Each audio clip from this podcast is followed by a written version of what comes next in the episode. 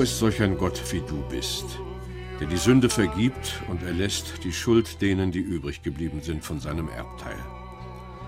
Der an seinem Zorn nicht ewig festhält, denn er ist barmherzig. Er wird sich unser immer wieder erbarmen, unsere Schuld unter die Füße treten und alle unsere Sünden in die Tiefen des Meeres werfen. Du wirst Jakob die Treue halten und Abraham Gnade erweisen, wie du unseren Vätern vor Zeiten geschworen hast.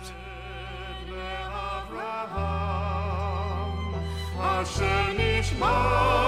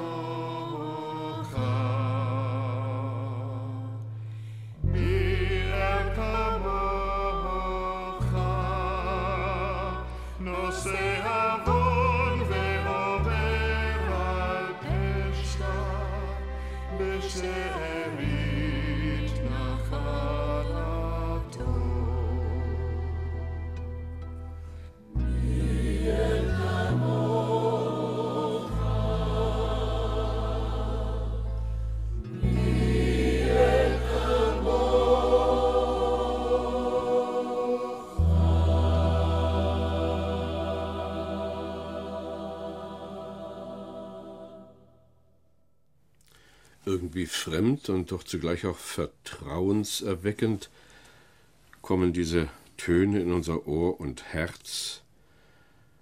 Hebräisch der Text, wir haben ihn kurz übersetzt, es handelt sich um einen Text aus dem Buche des Propheten Micha, Kapitel 7. Was wir da gehört haben, das war messianisch-jüdische Musik, geschrieben von David Loden. Über ihn wollen wir heute sprechen.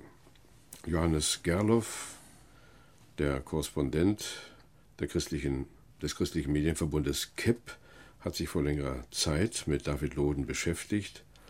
Und wenn ich ihn jetzt frage, dann könnte es so sein, als säße der David Loden hier selber vor uns. Wie alt ist denn der jetzt so inzwischen? David Loden ist eine beeindruckende Erscheinung. Ein Mann, 66 Jahre alt. Man hört ihm, wenn man auf Hebräisch mit ihm spricht, den amerikanischen Akzent an. Er bringt auch so etwas noch die Atmosphäre der Hippie-Zeit mit sich. Er hat einen langen Bart, ähm, ist aber jemand, der eine unwahrscheinliche Ausstrahlung hat. War denn David Loden ein Hippie? David Loden war ein Hippie. Er ist geboren in Detroit, in Michigan, in Amerika, in den Vereinigten Staaten. Er ist dann in Hollywood, in Kalifornien aufgewachsen und hat sich äh, sehr stark an der Hippie-Bewegung beteiligt. Woher kommt denn seine Musikalität? Er hat mir erzählt, dass er sein erstes Lied im Alter von zehn Jahren geschrieben hat und dann eigentlich Hollywood, Kalifornien, äh, mit 14, 15 Jahren bereits in die Unterhaltungsindustrie eingestiegen und, und ist. Wie ist er dahin gekommen? Er, das war das Umfeld, ich denke, sein Vater war schon mit dabei. Da bin ich mir nicht ganz sicher. Wir haben uns dann sehr schnell darüber unterhalten, dass er ähm, das aus ganzem Herzen, aus ganzer Überzeugung gemacht hat. Er, war, hat eine Ausbildung als Opernsänger, Dirigent, Chorleiter, Chordirektor, ähm, hat die ganze Laufbahn eigentlich von der Pike auf mitgemacht, dort in der Unterhaltungsindustrie. Aber seine Karriere hat er dann doch nicht in Hollywood gemacht. Er hat in Hollywood begonnen, ist dann aber später zum äh, Theater in New York gegangen, war dort Produktionsmanager und hat dort eine sehr, sehr hohe Position äh, äh, erreicht. Ja, vielleicht kennen Freunde der Unterhaltungsindustrie seinen Namen. Ich habe ihn nie gehört. Ist er denn, wie lange war er denn da? Ist er, hat er sich da durchgesetzt? Ähm, das weiß ich selbst nicht. Als Produktionsmanager wird er wohl auch mehr im Hintergrund gearbeitet haben.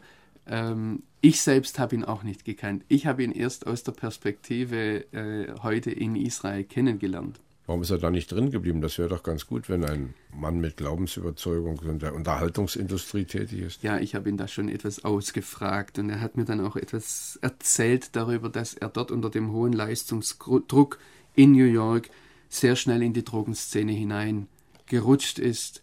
Er hat den, äh, den Druck einfach nicht ausgehalten. Dann waren Drogen im Spiel, dann waren andere ähm, äh, wohl auch zerbrochene Beziehungen äh, im Spiel. Und er hat mir dann erzählt, dass er kurz vor dem Zusammenbruch, kurz vor dem endgültigen Zusammenbruch, die Notbremse gezogen hat. Er hat alle Aufträge, alle Positionen gekündigt, hat sich abgesetzt in den amerikanischen Westen, in den wilden Westen, um dort zu sich selbst zu finden und ist in den Staat Washington an der West Coast gegangen. Ja, und was hat er da gemacht? Nun so ein Künstler, der aus der Unterhaltungsindustrie kommt? Ich denke nicht, Im dass wilden das, Westen, wie, das, wie, wie verträgt sich das? Ich denke nicht, dass er, dass ihm das so äh, die, die Frage, was er gemacht hat, ganz oben stand. Es, es war ihm wohl wichtiger, dort zu sein, dort zur Ruhe zu finden, zur Stille zu finden, überhaupt zu, zu fragen, wer bin ich? Und ähm, hat er Antwort gefunden auf diese Frage? Er hat dort zunächst einmal eine Frau gefunden eine, er, er, hat mir so gesagt, die Lisa, die er dort kennengelernt hat, war ein Waldhippie, ich war ein Stadthippie. Das waren schon einmal Riesengegensätze. Und er hat gesagt, wir haben dann etwas ganz Ungewöhnliches gemacht. Das war für unsere in den, in den 60er Jahren Hippie-Generation etwas ganz Außergewöhnliches. Wir haben eine Entscheidung getroffen und haben geheiratet. Und ähm, er selbst hat mir erzählt, dass er eigentlich alle möglichen Variationen, auch mit seiner Frau zusammen, Lisa vor ihm schon, alle möglichen Variationen religiöser Erfahrungen durchlebt haben, alles ausprobiert haben. Drogen waren schon genannt. Ja, und die Hippie-Bewegung war ja auch so der Wunsch, irgendwie innerlich voranzukommen. Ja. War ja, waren ja nicht bloß Drogen, sondern da war ja auch der Wunsch, also etwas mehr zu erfahren über das Leben, über das Woher, das Wohin. Ja, also er hat sich da in unserem Gespräch sehr zurückgehalten, mir das in Einzelheiten jetzt zu beschreiben, aber ähm, nach seinen Andeutungen muss es doch recht wild gewesen sein. Und ähm, was dann für ihn ein einschneidendes Erlebnis war, war, dass in einem, sie haben dort in der Einsamkeit gelebt, ähm, der West Coast, da gibt es ja unendliche Wälder, es ist eine unwahrscheinlich schöne Gegend. Also die Lisa hat damals in, äh, auf dem Olympic Island vor Seattle gelebt und dort haben sie sich wohl auch getroffen. Und er hat dort in der Nähe in einem Dorf einen Mann äh, getroffen, der ihn durch sein eigenes Zeugnis über Jesus Christus herausgefordert hat. Und nach dem, was David mir erzählt hat, war es weniger die, die Frage jetzt der Inhalt dessen, was ihn da herausgefordert hat, als dass es ihn dahin gebracht hat, dass er selbst dazu kam, die, die Schrift zu studieren, dass er selbst monatelang, wie er sagt, in der Schrift geforscht hat, die Bibel gelesen hat, dort in der Einsamkeit. Und dann, sagt er, habe ich mein Leben Jesus übergeben und wurde Christ. Nun ist der Glaube oft singender Glaube, vor allem auch bei einem so musikalisch begabten Menschen wie David Lohn. Ich vermute, dass auch dieser Glaubensschritt hin bei ihm zum Lied geworden ist. Natürlich ist die ganze Existenz von David Loden von der Musik geprägt und natürlich ist es so, dass ähm, seine Erkenntnis, dass Jesus der Messias ist, dass er die Erlösung Israels ist, einen ganz entscheidenden Stellenwert in seinem Leben hat. Und da gibt es auch ein Lied, das heißt, hier ist Yeshua hinne, Yeshua, übrigens der Name Yeshua, der Eigenname Jesu, Und das Wort Erlösung, Yeshua, ist im Hebräischen sehr, sehr ähnlich.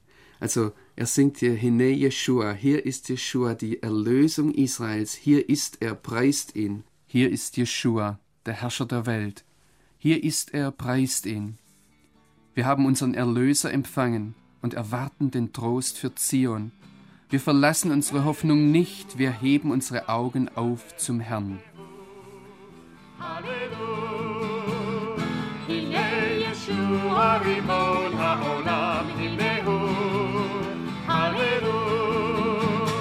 Hallelujah. ומחכים לנחמה ציון.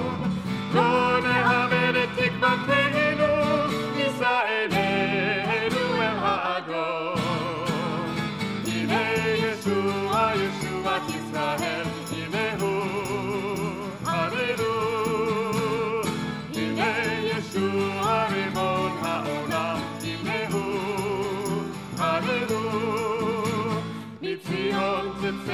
ancora te ne nu, mi Signor li accattezza po, al Signor di ritrovareno, e se bim hoi me la hoca nitzacho. Hine Yeshua, Yeshua Yisrael, hinehu, Alleluia.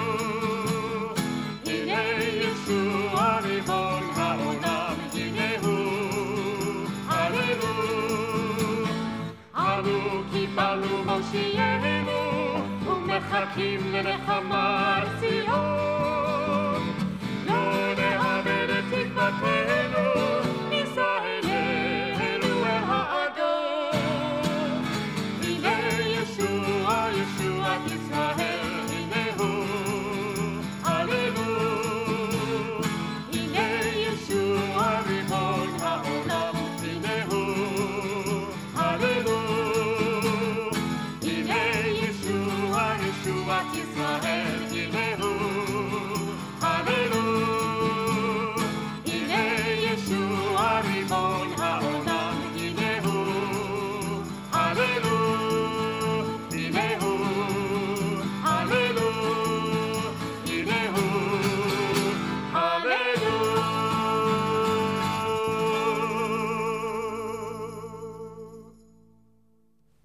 Das war also ein Lied von David Loden. Manche nennen ihn den Vater der messianisch-jüdischen Musik. Wir sprechen hier über sein Leben, hören seine Lieder. Gerade war davon die Rede, dass der Glaube singt. Nun weiß ich nicht, äh, Johannes Gerloff, ob David Loden von Anfang an äh, auch als junger Mensch, der mit seiner Lisa verheiratet war, so fröhlich seinen Weg gegangen ist, hat denn seine Frau eigentlich nachvollziehen können, was ihm da widerfahren war, nachdem er zum Glauben kam? Das muss am Anfang sehr schwer gewesen sein, denn Lisa scheint, ähm, was mir David erzählt hat, ich denke da jetzt gerade an das eine Gespräch zurück, das wir vor ein paar Monaten hatten, ähm, scheint sich am Anfang sehr dagegen gewehrt zu haben, diesen Schritt ihres Mannes, Christ zu werden, nachzuvollziehen. Sie waren Hippies, sie waren geprägt von der Liebe zur Natur, sie waren sehr auch, äh, dort an der West Coast ist man eng verbunden mit den ganzen indianischen Religionen. Das spielt dort eine sehr wichtige Rolle. Ich würde auch sagen, ich weiß nicht, damals hat man das Wort wahrscheinlich noch nicht verwendet, aber was man heute mit New Age äh, beschreibt, dass das eine sehr starke Rolle gespielt hat. Und es gab heiße Diskussionen zwischen David und Lisa Loden. Also dann hat er dann auch noch nicht geschrieben, da war er noch im, im, Kampf, in, in, der Diskussion. Nein, also die Lieder, auch das Lied, das wir gerade gehört haben, das kam später. Er kam, wie gesagt, aus der säkularen Musik heraus und ich habe auch den Eindruck gehabt, er hat einige Zeit ge gebraucht, um später die Musik wieder zu entdecken als ein Mittel, um den Herrn zu loben, weil die Musik doch sehr stark mit seinem alten Leben, mit dem Zerbruch, mit dem Kaputtgehen verbunden war, auch mit der ganzen, die, die ganze Produktionsindustrie, sei es in New York, sei es in Kalifornien. Haben eigentlich die Drogen ihm nicht geschadet? Doch, er erzählt es auch, dass er ähm, einen sehr starken Gedächtnis- und Gehirnschaden hatte und es fällt in diese Zeit wohl der, der Diskussionen mit Lisa, dass er da eine ganz wunderbare Heilung erlebt hat. Ähm, es war mir nicht ganz klar, ob das jetzt ein, ein, ein physischer Schaden war im Gehirn. Er hat mir so gesagt, ich, ich, ich konnte mich, mein ganzes Kurzzeitgedächtnis war kaputt. Und er hat dann durchs Gebet eine Heilung erlebt und kann heute sein Gedächtnis, das ja als Musiker sehr, sehr wichtig ist, wenn man sehr viel auswendig machen muss, ähm, kann heute sein Gedächtnis wieder voll gebrauchen. Seine Lieder hat er dann nur für sich gesungen oder für seine Hippie-Gesellschaft da oder fand er auch ein, ein größeres Publikum? Es war so, dass Lisa dann zum Glauben kam und es hat äh, ähm, durch diese Gespräche, durch die Bibelstudien, die sie miteinander gemacht haben, und sie haben dann sehr bald angefangen, äh, nach dieser Heilung auch, die er erlebt hat, in Gemeinden äh, sich einzubringen, in Gemeinden aufzutreten mit ihrer Musik. Sie haben dann vor allem auch, habe ich den Eindruck, wenn ich mir die Lieder ansehe, ihre, ihre Erfahrungen aus der Natur Westamerikas damit hineingebracht. Und ich denke da an ein schönes Lied, in das wir vielleicht mal hineinhören sollten, das man heute in vielen messianisch-jüdischen Gemeinden singt. Das sind die Worte aus Psalm 8, wo die Größe Gottes besungen wird im Blick gerade auf sein Schaffen in der Natur.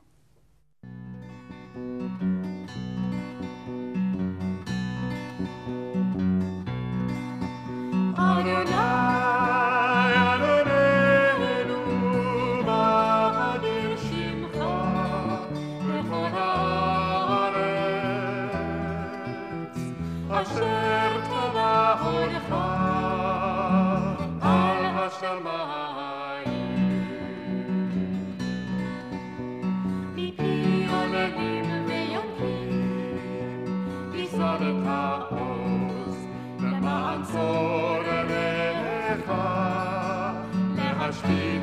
להשתית אויב ומתנכר. אדוני, אדוננו, מאדיר שמך בכל הארץ, אשר תדעונך על השמיים. Psalm 8 Herr unser Herrscher, wie herrlich ist dein Name in allen Landen, der du zeigst deine Hoheit am Himmel. Aus dem Munde der jungen Kinder und Säuglinge hast du eine Macht zugerichtet um deiner Feinde willen, dass du vertilgest den Feind und den Rachgierigen. Wenn ich sehe die Himmel, deiner Fingerwerk, den Mond und die Sterne, die du bereitet hast, was ist der Mensch, dass du seiner gedenkst, und des Menschen Kind, dass du dich seiner annimmst? Du hast ihn wenig niedriger gemacht als Gott. Mit Ehre und Herrlichkeit hast du ihn gekrönt. Du hast ihn zum Herrn gemacht über deiner Hände Werk. Alles hast du unter seine Füße getan. Schafe und Rinder allzumal, dazu auch die wilden Tiere, die Vögel unter dem Himmel und die Fische im Meer und alles, was die Meere durchzieht. Herr unser Herrscher, wie herrlich ist dein Name in allen Landen.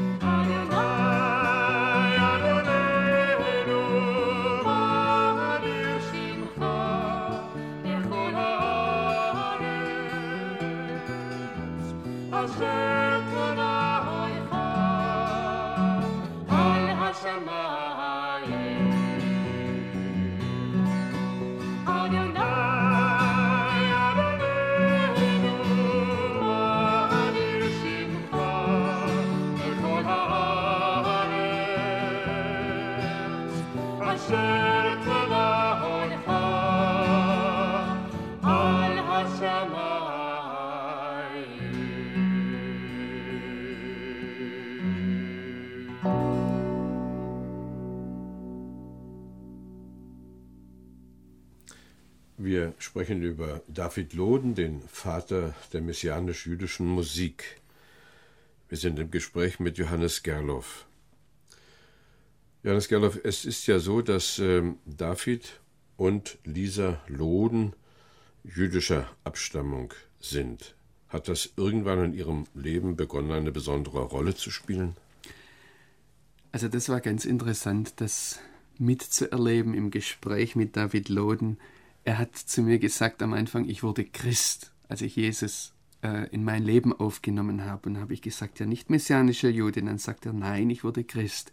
Dass am Anfang ihres ähm, Lebens, ihrer Beziehung auch scheint das keine große Rolle gespielt zu haben. Aber als sie dann angefangen haben, in Gemeinden hineinzugehen, als sie angefangen haben, sich mehr mit der Heiligen Schrift, mit der Bibel auseinanderzusetzen, da haben sie plötzlich entdeckt, dass Gott einen besonderen Plan mit dem jüdischen Volk hat. Sie haben entdeckt, dass diese besondere Beziehung zwischen dem lebendigen Gott und dem jüdischen Volk auch eine Bedeutung für die Gemeinde hat. Dass man eigentlich beim Bibellesen nicht darum herumkommt, dass Gott einen Plan mit Israel hat. Und so wurde das mehr und mehr zu einem Thema und am Schluss zu einem ihrer Hauptthemen in ihren Diensten in Gemeinden. Sie sind in ganz ähm, Nordamerika herumgereist, auch in Kanada. Und äh, sind aber nicht in Kanada geblieben. Nein, das hat natürlich, gerade weil sie selbst auch jüdischer Abstammung sind, sie mehr und mehr bewegt. Ähm, es ist der Wunsch aufgewacht, so hat mir David erzählt, Aliyah zu machen. Aliyah ist das hebräische Wort für die Einwanderung nach Israel, das Hinaufgehen nach Jerusalem. Und sie waren dann, sie hatten eine Musikgruppe, die heißt Shechina oder die hieß Shechina, das heißt so viel wie Gegenwart Gottes, und zwar gemeinsam mit Mervyn Merler Watson, die ja auch bekannt sind als Sänger, die sehr viel im äh, Umkreis von Israel über Israel singen. Und sie waren dann nicht nur in Nordamerika, sondern sie waren auf einer Tournee in Europa im Jahr 1974. Und von dieser Tournee sind nur Mervyn Merler nach ähm, Nordamerika zurückgekehrt. David und Lisa Loden sind nach Israel ausgewandert. In dieser Zeit hat sich mehr und mehr ihr Blick auf Israel gewandt. Und das merkt man auch in ihrer Musik. Englische Lieder wurden zu hebräischen Liedern.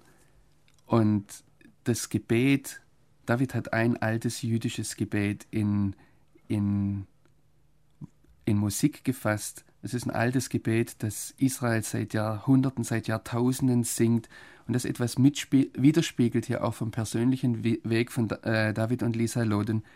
Das heißt hier, erbarme dich, Herr, unser Gott, über Israel, dein Volk. Erbarme dich, Herr, unser Gott, über deine Stadt Jerusalem und über Zion, den Wohnort deiner Herrlichkeit.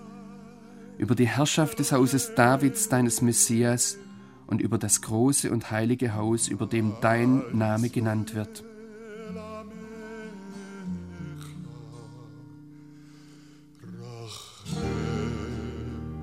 אדוני על יראך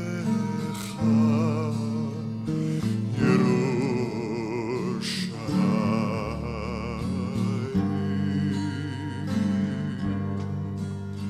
ועל ציון משכן כבודך מלכות בית דן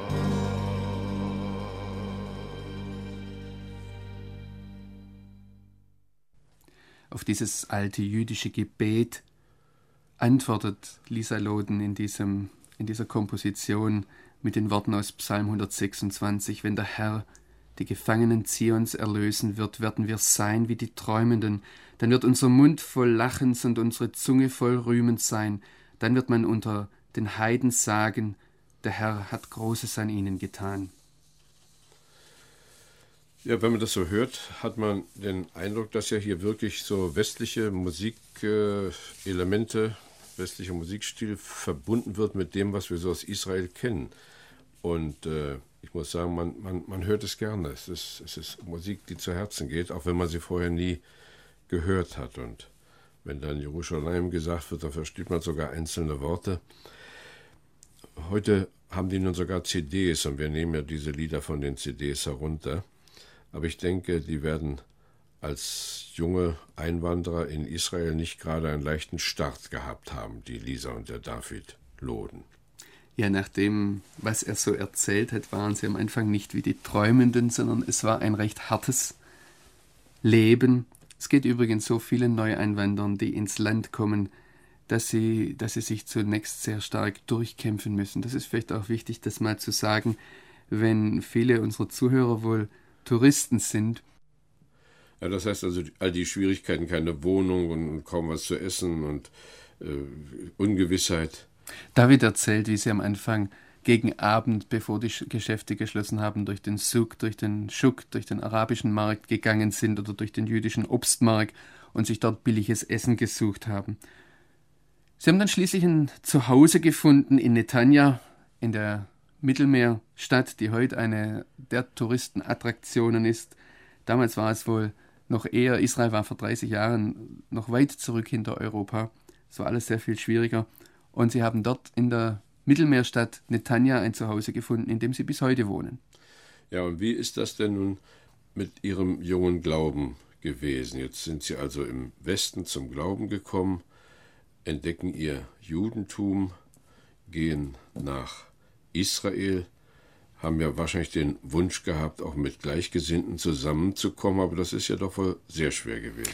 David hat mir das so erzählt. Ich, er hat gesagt, wir haben damals nur zwei Dinge gewusst. Wir waren, das klang so durch, etwas chaotisch, Hippies, die Prägung war schon da, aber auf der anderen Seite schon einige Jahre jetzt im Glauben, sie wussten, wir müssen dort zu einer Gemeinde gehören und sie wussten von ihrem Hintergrund her, wir haben die Begabung und wir haben einen Auftrag, in hebräische sprachige Gemeinden hinein Musik zu bringen, in dieser Weise den Gemeinden zu dienen. Es gab damals im ganzen Land ähm, ungefähr vier hebräischsprachige Gemeinden. Die Frage ist, wo, eine, wo ein Hauskreis aufhört und eine Gemeinde anfängt. Es gab ungefähr vier hebräischsprachige Gemeinden im Land mit ungefähr 200 Gläubigen. Aber David und Lisa haben in Netanya gewohnt, weit entfernt von den Gemeinden, die in Jerusalem, in Beersheba, in Haifa und in Jaffa waren. Und sie hatten vor allem auch kein Auto. Die Verkehrsverbindungen waren damals, man versammelt sich in Israel am Schabbat, am Sabbat äh, in den Gottesdienst. Die Verkehrsverbindungen waren zum einen damals nicht so sehr gut und außerdem am Schabbat fahren keine öffentlichen Verkehrsmittel. Und das war ihr Problem, dass sie dann sehr isoliert ähm, in Netanya waren. Da ist ja nun heute eine sehr lebendige Gemeinde, Beit Asaf, also das Haus Asafs, Anspielung auf den Sänger. Wie ist es zu diesem erstaunlichen Wachstum gekommen? Anfangs haben sich David und Lisa zu Hause getroffen. Sie haben gesagt, wir haben hier keine Gläubigen, wir sind allein, aber wir sind zu zweit. Wir haben die Verheißung, wo zwei oder drei versammelt sind, da ist der Herr in unserer Mitte. Und so haben sie angefangen, miteinander zu singen, miteinander zu beten. David sagt, ich habe dann einen Schriftabschnitt gelesen und wir wollten ja eine hebräischsprachige Gemeinde sein. Er zwinkert mich dann so an mit den Augen und sagt, ähm, die Frauen sind ja doch immer, die besser Hebräisch können. Deshalb hat Lisa dann für ihn das Ganze ins Hebräische übersetzt. Und sie haben das anderthalb Monate so gemacht, dass sie sich Samstag für Samstag getroffen haben und diesen sehr kleinen Gottesdienst gehalten haben. Es war dann an einem Samstag, sie haben natürlich gebetet, dass der Herr ihnen doch andere Gläubige zeigen werde. Und es war dann an einem Schabbat, dass sie wieder so zusammen waren und plötzlich hören sie vor der Tür eine Autotür schlagen. Und es war sehr erstaunlich. Ähm, es gab damals nicht so viele Autos in Israel und am Schabbat sollte man eigentlich auch nicht fahren. Deshalb hat sie das aufgeschreckt und David und Lisa gehen raus vors Haus und sehen dort, wie er mir erzählt hat, ein Paar stehen, das sie anschaut und sie gehen auf sie zu. Es war alles etwas unbeholfen. Nach ein paar Sätzen stellen sie fest, dass das auch Gläubige sind. Aber da stand kein Auto da. Und wir haben dann miteinander gesprochen, sagt er.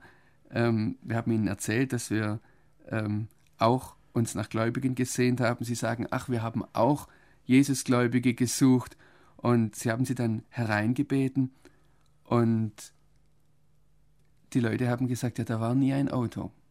Das war für David und Lisa wie ein Wunder, wie das, dass Gott sie wirklich zusammengeführt hat.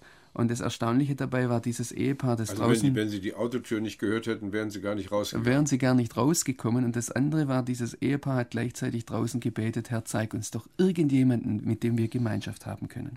Da waren sie dann schon vier.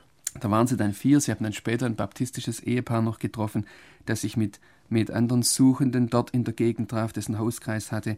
Sie haben mit denen zusammen angefangen zu beten. David Loden hat sehr betont, wie unterschiedlich sie geprägt waren. David und Lisa kamen mehr aus charismatisch geprägter Richtung. Die Baptisten waren sehr, ähm, ja, nicht anticharismatisch, aber sehr traditionell geprägt ähm, hatten andere Gottesdienstformen, aber sie haben dann angefangen, miteinander zu beten, haben gefragt, was der Herr für Netanya will, über ein Jahr lang und haben dann nach diesem Jahr die Gemeinde Bet Asaf gegründet. Ja, war das nun eine eher charismatisch orientierte Gemeinde oder eher eine baptistische oder, oder verlor sich das ganz, weil es ja eine messianisch-jüdische war? Also das muss man sagen, die messianisch-jüdische Bewegung ist bis heute an vielen Stellen am Suchen nach ihrer eigenen Identität. Sie ist am Suchen auch nach bestimmten Gottesdienstformen und da vermischt sich sehr viel. Und natürlich sind da charismatische Elemente drin, aber natürlich ist auch eine sehr starke Prägung von dem baptistischen Hintergrund von diesem amerikanischen Ehepaar drin. Und David Loden erzählt es ganz schön. Er sagt, diesen Amerikanern hat gefehlt äh, die Musik und das konnten wir beisteuern. Da hatten wir unsere Begabung. Und was uns gefehlt hat, sagt er ganz offen, das war eine tiefe Gründung in der Heiligen Schrift. Das war biblische Lehre und das hatten sie einzubringen. Und von daher gab es da eine sehr gesunde, eine sehr gute Kombination für diese Gemeinde, die heute ähm, über 150 Gemeindeglieder hat. Sie, ein Großteil, die ist sehr stark gewachsen in den letzten zehn Jahren durch Neueinwanderer aus der ehemaligen Sowjetunion. Über 60 Prozent sind Neueinwanderer von dort. Und so ist heute auch die Sprache, die Gottesdienstsprache nicht nur Hebräisch, sondern es wird gleichzeitig ins Englische und ins Russische übersetzt. Nun haben die natürlich, als sie das Ehepaar trafen, zu viert sicherlich in ihrer Wohnung Platz gehabt, aber wo bringt man 150 Leute unter? Sie sind heute in eines der neuen Industriegebiete vor den Toren Netanyas umgezogen und haben dort sehr, sehr schöne Räumlichkeiten, die sie auch im Bereich von Sozialarbeit nutzen. Es ist so, dass ihnen gerade die Situation der Neueinwanderer sehr auf dem Herzen liegt und sie sich da engagieren auf ganz unterschiedliche Art und Weise. Nun entstehen hier manchmal ja neue Gemeinden durch Spaltungen. Man denkt zwar, es ist eine neue Gemeinde, aber eine alte Gemeinde gibt eigentlich einige ihrer Leute ab oder es treffen sich Äh, Leute, die mehr erwarten als in ihrer eigenen Gemeinde finden, manchmal unbefriedigte Menschen. Nach welchen Gesichtspunkten entwickelt sich denn so eine Gemeinde da bei den messianisch-jüdischen Freunden? Das ist so leider so, auch wenn ich die Situation bei uns in Jerusalem sehe, dass Gemeinden sehr oft durch Spaltungen entstehen, dass es eine Muttergemeinde gibt und dann manchmal sind es schmerzhafte Spaltungen, manchmal sind es eher natürlichere Spaltungen. Ähm, das Besondere am Bet Asaf ist, und das betont David Loden auch sehr stark, dass sie entstanden ist durch eine Vereinigung von sehr unterschiedlichen Leuten. Und Versöhnung ist bis heute das ganz große Anliegen dieser Gruppe von Menschen äh, die ja gerade auch in einem, in einem Gebiet leben, das noch an vielen anderen Stellen Versöhnung nötig hat. Aber vielleicht, bevor wir zum Thema Versöhnung kommen, wäre es ganz gut, wir hören noch einmal in ein Lied hinein, das David Loden geschrieben hat und das, ähm, das zum Ausdruck bringt, wie er die Beziehung der Gemeinde zu Jesus sieht, aber auch die Beziehung Israels zu dem guten Hirten. Wir wollen ein Lied hören, in dem es heißt, er wird seine Herde weiden wie ein Hirte. Er wird die Lämmer in seinen Armen tragen, er wird sie an seiner Brust tragen. Und das spiegelt auch sehr stark die Erfahrung dieser Gemeinde wider. Das ist die Botschaft, die sie als Bet Asaf in die israelische Gemeinschaft, Gesellschaft hineinhaben wollen. Like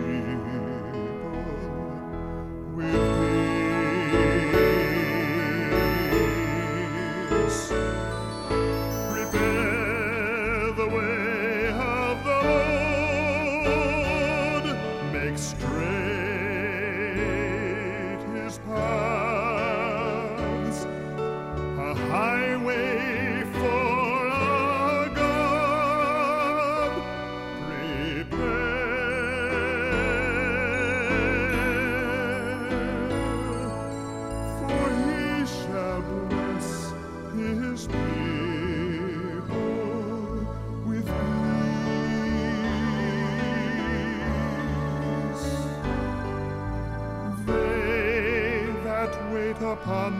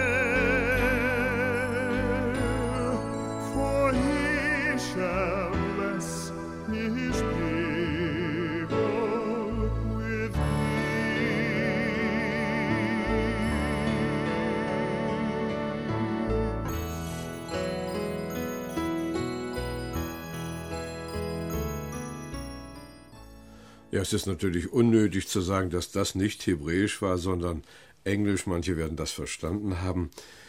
Und man merkte auch unschwer, dass David Loden ein Mann war, der ursprünglich auch mal als Opernsänger in Amerika ausgebildet war, aber eine sehr warme Stimme, ein Lied, das uns zu Herzen geht. Johannes Gerloff, nun war kurz vor diesem Lied war ein Stichwort Versöhnung. Wenn wir Versöhnung hören, denken wir ja als Christen zuerst eigentlich daran, dass Gott sich mit uns versöhnte in Christus, also das Verhältnis Gott-Mensch. Versöhnung hat immer auch etwas zu tun über das Verhältnis von Mensch zu Mensch. Was, welche Rolle spielt denn Versöhnung im Leben von David Loden?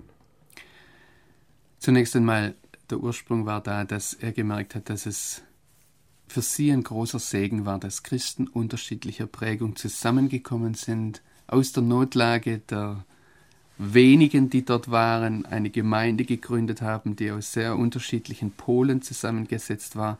Aber dann tauchte natürlich im Alltag des Nahen Ostens, im kriegerischen Alltag des Nahen Ostens sehr bald die Frage darüber hinauf, hinaus auf, wie Versöhnung dort tagtäglich gelebt sein will. Und für David Loden stand es, wie er mir dort erzählt hat, ganz klar da. Er hat gesagt, wir hatten weltweit gute Beziehungen mit Brüdern und Schwestern. Nur mit den Brüdern und Schwestern, die ganz nah bei uns waren, mit den Palästinensern, hatten wir große Probleme. Und er erzählt, wie er am Anfang selbst einen großen Block, so sagt er, äh, gegenüber den meisten ähm, Palästinensern empfunden hat, so wie die meisten Juden um ihn herum. Dass er einfach diese Hemmschwelle, auf der anderen Seite ist der Feind, der mich erschießen will, der mich bedrängt, der mir mein Existenzrecht hier im Lande verweigern will. Und es kommt ja noch dazu, nicht nur mein Existenzrecht hier, sondern der sich gegen den Gott Israels stellt, der das jüdische Volk zurückbringt. Da sind sehr, sehr große Barrieren da. Und da hat er gesagt, da habe ich genauso einen Block gefühlt wie viele meiner jüdischen Mitbürger. Ja, und wie hat er das überwunden?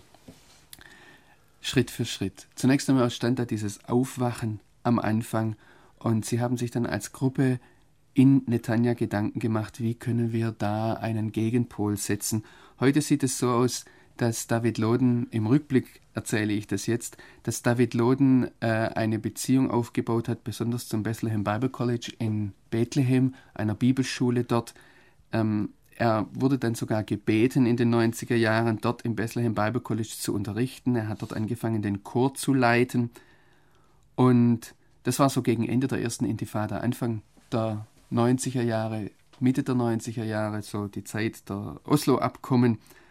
Und äh, sie waren dann auch sehr stark in Verbindung mit der Versöhnungsinitiative Musalaha und der äh, Leitung von Salim Munayer, der ja auch in eine übrigens messianisch-jüdische Gemeinde in Jerusalem geht. Und sie haben sich da bemüht, miteinander Brücken zu bauen zwischen palästinensischen Christen und messianischen Juden. Heute liegt diese ähm, vor allem auch sein Unterricht im Bethlehem Bible College auf Eis, weil er als Israeli nicht in die Palästinensergebiete reisen darf. Das heißt, daran wird deutlich, sie haben zunächst einmal von, von den israelischen Behörden natürlich manche ähm, Hürden zu überwinden gehabt, aber es ist auch ansonsten keine äh, spannungsfreie Arbeit, diese Vorstellung in die Praxis umzusetzen, auf den Bruder auf der anderen Seite zuzugehen. Könnte mir denken, dass nicht einmal alle messianischen Juden damit einverstanden waren. Nein, im Gegenteil, da gab es sehr, sehr viel Widerstand. Und es ist ja auch nicht ganz unproblematisch. Es sind relativ kleine Gruppen. Messianische Juden, palästinensische Christen sind in ihrer Gesellschaft eine Minderheit. Und wenn man solche Initiativen sehr, ich sage jetzt mal, aufputscht, dann kann der, dann kann der Eindruck entstehen, da, da wird was Großartiges gemacht.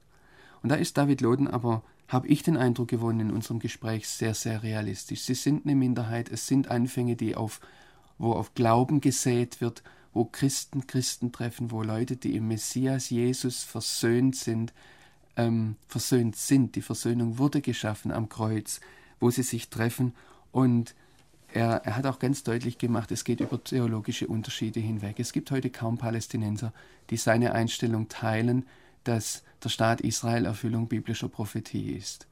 Und trotzdem sagt er, müssen wir aufeinander zugehen.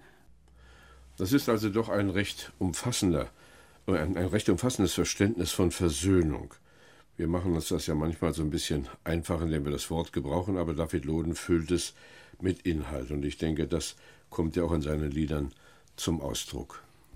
Ja, es geht hier um Versöhnung, nicht nur mit den Palästinensern. Ein wichtiger Teil seiner Arbeit ist, wenn er heute nicht nur in Israel, sondern weltweit in Gemeinden unterwegs ist, auf die Versöhnung mit unseren Wurzeln als Christen aufmerksam zu machen. Das heißt, mit unseren jüdischen Wurzeln. Aber es geht ihm auch um Versöhnung. Ein wichtiger Bereich seines Engagements ist, die, ähm, ist das Engagement in der ähm, Arbeit, wo es ähm, um das ungeborene Leben geht, dass junge Frauen sich versöhnen lassen mit, mit dem ungeborenen Leben in sich, wo sie praktisch, wo David Loden äh, sich mit anderen engagieren, um die Abtreibungen in Israel ähm, einzuschränken. Und von daher ist es wirklich ein sehr, sehr umfassendes Konzept von, wie sie Versöhnung leben wollen als Gemeinde, als Gemeinschaft von messianischen, von Jesusgläubigen Juden. Ja, es ist ein großer Spannungsbogen. Wir wünschten sicherlich, dass wir noch viel mehr Zugang finden zu diesen Liedern, die ja helfen wollen, Gottes Wesen zu erkennen, die sich Gedanken darüber machen, was das bedeutet, dass der Messias zur Rechten Gottes sitzt, einerseits jetzt schon gegenwärtig ist und eines Tages wiederkommen wird, sichtbar für alle Welt. Herzlichen Dank für diesen Ausflug in eine uns sonst verschlossene Welt, wir sprachen über David Loden, Vater der messianisch-jüdischen Musik, und geben Johannes Gerloff Gelegenheit noch zu ein paar Schlussbemerkungen. Vielleicht hören wir zum Abschluss noch eines der Lieder, das bestimmt zu den beliebtesten Liedern heute in Israel in der messianischen Bewegung gehört. Es ist ein Lied, das auf der einen Seite ein Geheimnis andeutet. Es geht darum, dass der Messias der Messias Jeschua in meinem Herzen wohnt, dass er dort Versöhnung geschafft hat zwischen mir und meinem himmlischen Vater, dass er deshalb Versöhnung zwischen uns schafft, das können wir so nicht begreifen, nicht packen. Aber die Versöhnung ist geschaffen, dass er aber darüber hinaus auch derjenige ist, der hoch und erhaben ist, der als der Richter wiederkommen wird, der einmal den Völkern Frieden gebieten wird, der die Versöhnung in diese Welt hineintragen wird, im ganz umfassenden Sinn. Und so hören wir miteinander auf diesen Text zum Abschluss und verabschieden uns damit. Hoch und erhaben ist der Messias, in Glanz und Herrlichkeit gekleidet. Hier in meinem Herzen ist der Messias, hier wohnt er in seinem Tempel. Er ging zum Altar als das Lamm, meine Strafe trug er als Erlöser. Jedes Knie soll sich beugen, jede Zunge bekennen. Beugt euch vor dem, der zur Rechten des Vaters sitzt. Jedes Auge wird sehen, wie er zu den Seinen zurückkehrt. Hoch und erhaben ist der Messias.